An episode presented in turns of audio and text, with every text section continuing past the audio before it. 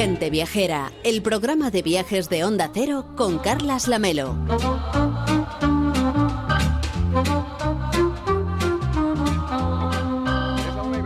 12 y 25 en Canarias. Hoy Gente Viajera se emite en directo desde el Palacio de Congresos y Exposiciones Costa del Sol. Estamos en Torremolinos, origen del paraíso, embajador internacional de la principal industria de nuestro país, el turismo, con el patrocinio de Turismo y Planificación Costa del Sol y la colaboración del Ayuntamiento de Torremolinos. Y nos acompaña Francisco Salado, que es presidente de Turismo de la Costa del Sol. ¿Cómo está? Muy buenos días. Buenos días, encantado de que esté aquí, en el, en el origen del paraíso, como dice mi amiga Margarita del Cid, la alcaldesa de Torremolinos. Hemos paseado con ella esta mañana por la playa y la verdad es que es un gustazo porque em, decíamos, hoy es el primer día oficialmente del otoño.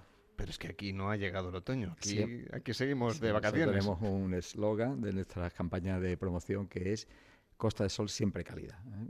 Hace falta que llueva, ¿no? porque es fundamental el agua para que la industria siga funcionando, pero las temperaturas en la Costa del Sol prácticamente mm, tenemos tres meses de frío, cuando llega ya diciembre, enero y febrero. Pero el resto de los meses eh, siempre unas temperaturas muy cálidas e incluso ya la temporada alta eh, se está rompiendo la estacionalidad y en el mes de septiembre prácticamente estamos ya por encima del 85% de ocupación, las previsiones del mes de octubre es igual y así sucesivamente. Al final el turista del norte de Europa, que es fundamentalmente el que viene durante esta fecha, pues en vez de estar en su país, pues lloviendo con frío, pues viene aquí a disfrutar del sol y de nuestras playas, que siguen prestando el servicio durante esta temporada. Me confesaba que a usted le gustan los videojuegos, que por eso tenemos ese museo del que vamos a hablar. No sé si le gusta también el cine. Sí, sí, sí, por supuesto.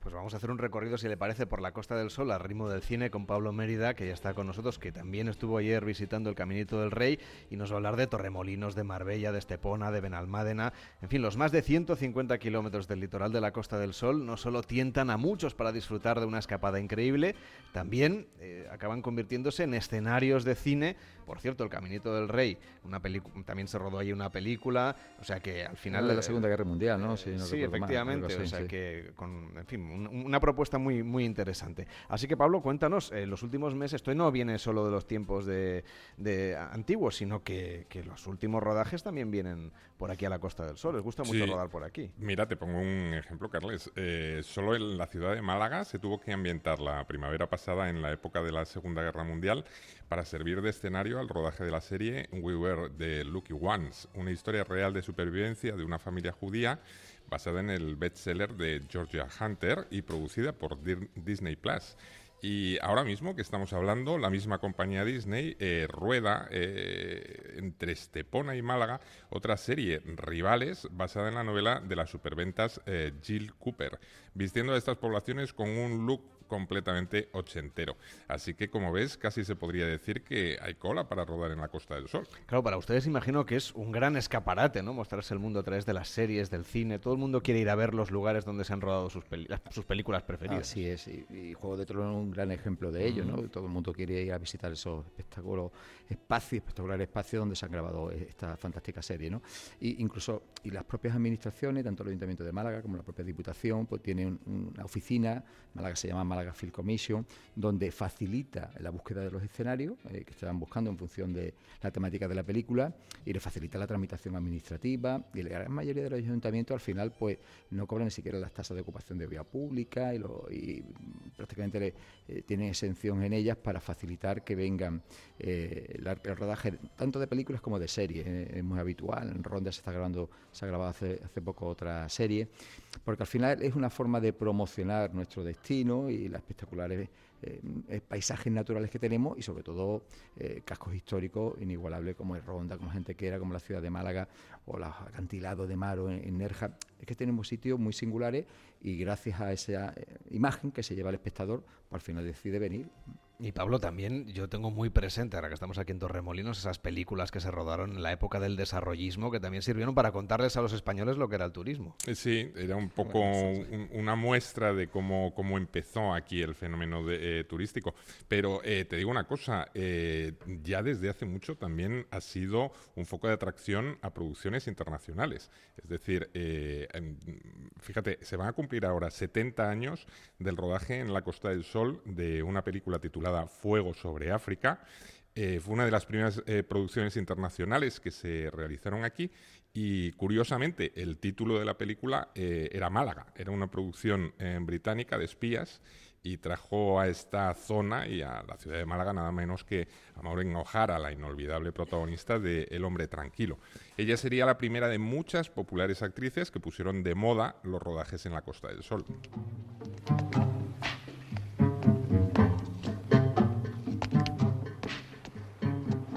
Si tus labios son rojos como el vino, rojos como rosas son. Pablo, me estabas hablando de grandes actrices y ahora me pones esto que, esta música no sé ni lo que es. esto, esto es un número musical eh, que se rodó en la playa de Marbella, eh, una comedia titulada En busca del amor. Eh, la hicieron en los años 60 con la espectacular Anne Margaret como protagonista y la rodaba Jan Negulesco que se quedó tan maravillado que se compró una casa en Marbella y se estableció aquí hasta el final de sus días pero mucho antes ocurrió lo del burro y Brigitte Bardot. ¿Cómo con lo del burro y Brigitte Bardot? ¿De qué estás hablando? Ya verás, la historia es buenísima.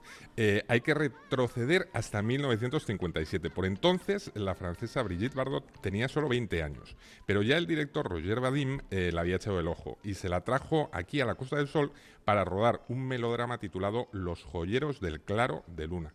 Casi todo se rodó en Torremolinos, cuando entonces era eh, una barriada de pescadores que pertenecía a Málaga. Merece mm, la pena ver la peli, está disponible en la plataforma Filmin para comprobar cómo era la región en los años 50, es que está irreconocible. Bueno, el caso es que en un momento de la película eh, Brigitte paseaba por un singular mercado campestre y pasaba esto. ¿Le gusta el burro? Cuatro mil pesetas quiero por él. Dos. No, no, cuatro mil. Cuatro mil, señorita, es un burro. ¿Tres? No, no, cuatro. Cuatro, cuatro. Entonces nada. Eh, señorita, venga acá. Cuatro mil pesetas. Pero es que es un burro estupendo. No, cuatro. Tres. Cuatro. Tres y cuatro. Señorita, cuatro. Tres. Bueno, tres. tres. Bueno, el caso es que la protagonista de la película se compra un burrito y lo pasé de arriba y abajo tan contenta. Lo curioso fue que en la vida real Brigitte Bardot le cogió un cariño enorme al burrito, lo bautizó como Romeo y se empeñó en que durmiera con ella en su habitación, en el hoy desaparecido Hotel Montemar de Vamos, que la pasión de Brigitte Bardot por los animales ya viene de lejos. Sí, sí, fue la primera estrella que vino a rodar a la Costa del Sol exigiendo mm, extravagancias. Tú imagínate tener que estar subiendo y bajando de la habitación al burrito para rodar. Ay, a menudo lío. Sí, bueno, para lío lo de Frank Sinatra. ¿No te he contado lo que hizo la voz aquí en Torremolinos? Sí, sí, no, no me lo has contado tú, pero, pero lo sé, lo sé, esa es la historia. A ver, cuenta, cuenta. Fly me to the moon, let me play among the stars.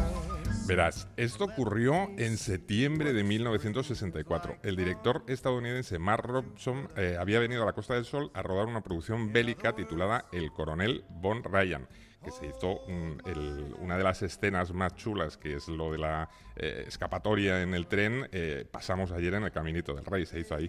El director quería como protagonista a William Holden, el del puente sobre el río Kwai, pero el estudio, la Fox, le impuso a Frank Sinatra. A Robson no le caía demasiado bien el cantante porque decía que era muy caprichoso, muy estrella. El caso es que el equipo estaba alojado en el Hotel Pez Espada, de Torremolinos. Y una noche, en el bar del hotel, Sinatra estaba flirteando con una secundaria de la peli, eh, que se llamaba Ondina Canivano, y de pronto se coló un periodista para hacerles una foto eh, Frank Sinatra se puso hecho una furia y se ve que hubo gritos, vasos rotos, amenazas de muerte y hasta persecuciones. y ahí tuvo que venir la Guardia Civil, me parece. Bueno, llegó la policía, a Frankie, que igual que llevaba una copa de más, se lo encontraron diciendo barbaridades sobre España y cuando intentaron detenerle, escupió sobre un retrato de Franco y acusó a la policía de ser como la Gestapo. Bueno, un show. Eh, lo acabaron encerrando en la comisaría central de Málaga. Tú fíjate cuando corrió la noticia de que habían metido en la cárcel a Frank Sinatra. Bueno, esto podría haber mm, acabado en un conflicto internacional. Pero al final el gobernador civil le impuso una multa de 25.000 pesetas de la época y lo invitó a abandonar el país cuanto antes para que gracias a Dios las cosas no fueran a mayores. Bueno, por fortuna, las producciones que vinieron después ya fueron un poquito más tranquilas, ¿no? Sí, sí, desde luego. Y así hemos llegado hasta hoy. ¿eh? Como decíamos antes, casi hay que hacer cola para venir a, rodar a la Costa del Sol. ¿Y sabes a quienes les encanta venir a filmar aquí? Déjame que te ponga una pista sonora.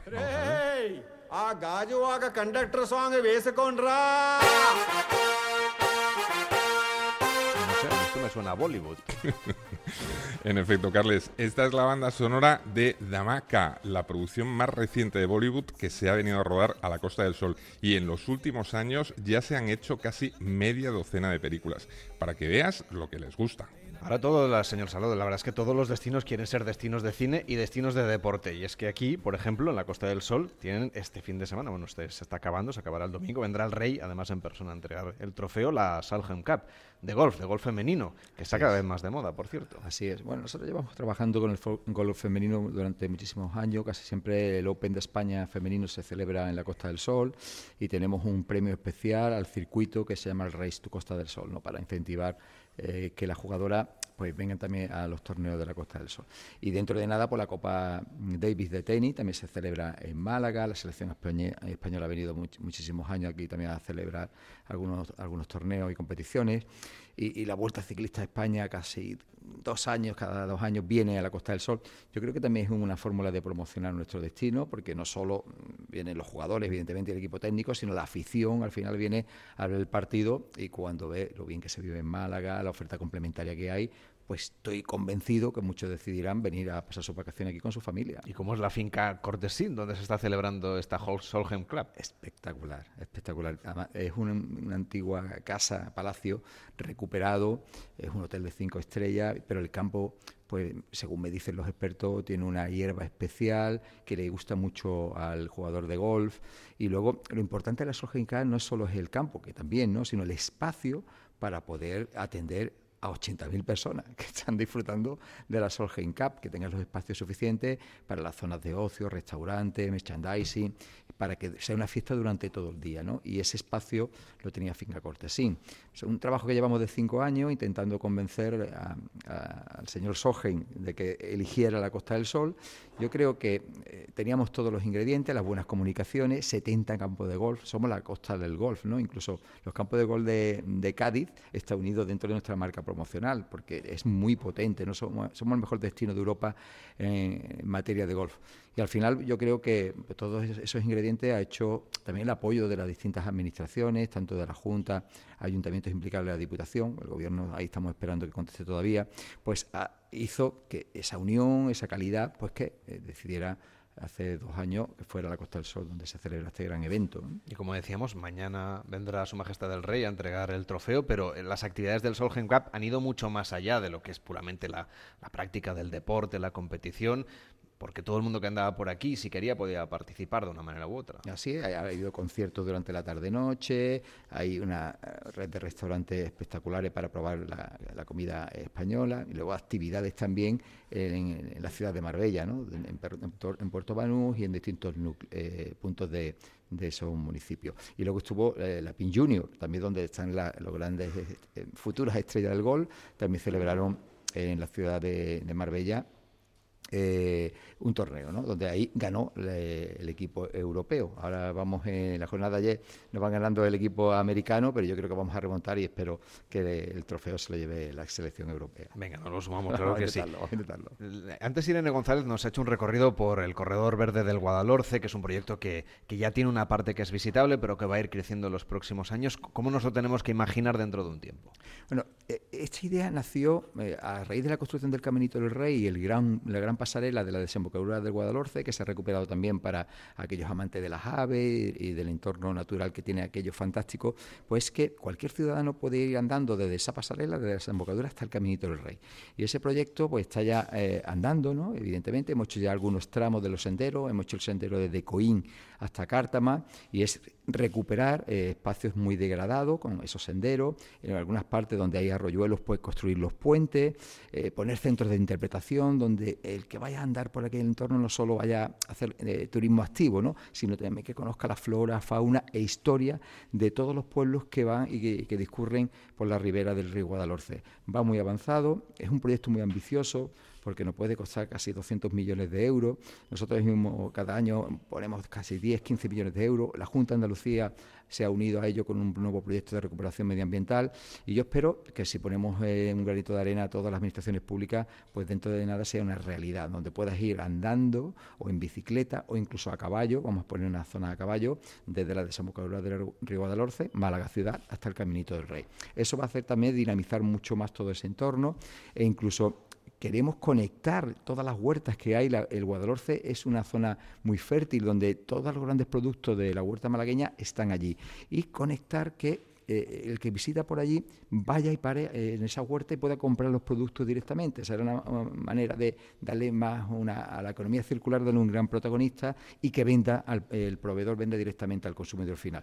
Yo creo que es un producto fantástico y yo espero que en poco tiempo pues se pueda disfrutar prácticamente al 80 o 90%. Señor Salado, ¿se puede quedar un ratito más en el programa? Claro que sí. Pues hacemos una pausa y vamos a ir a ese museo del videojuego aquí en directo hoy desde Torremolinos, gente viajera de Onda Cero. Gente viajera, el programa de viajes de Onda Cero con Carlas Lamelo.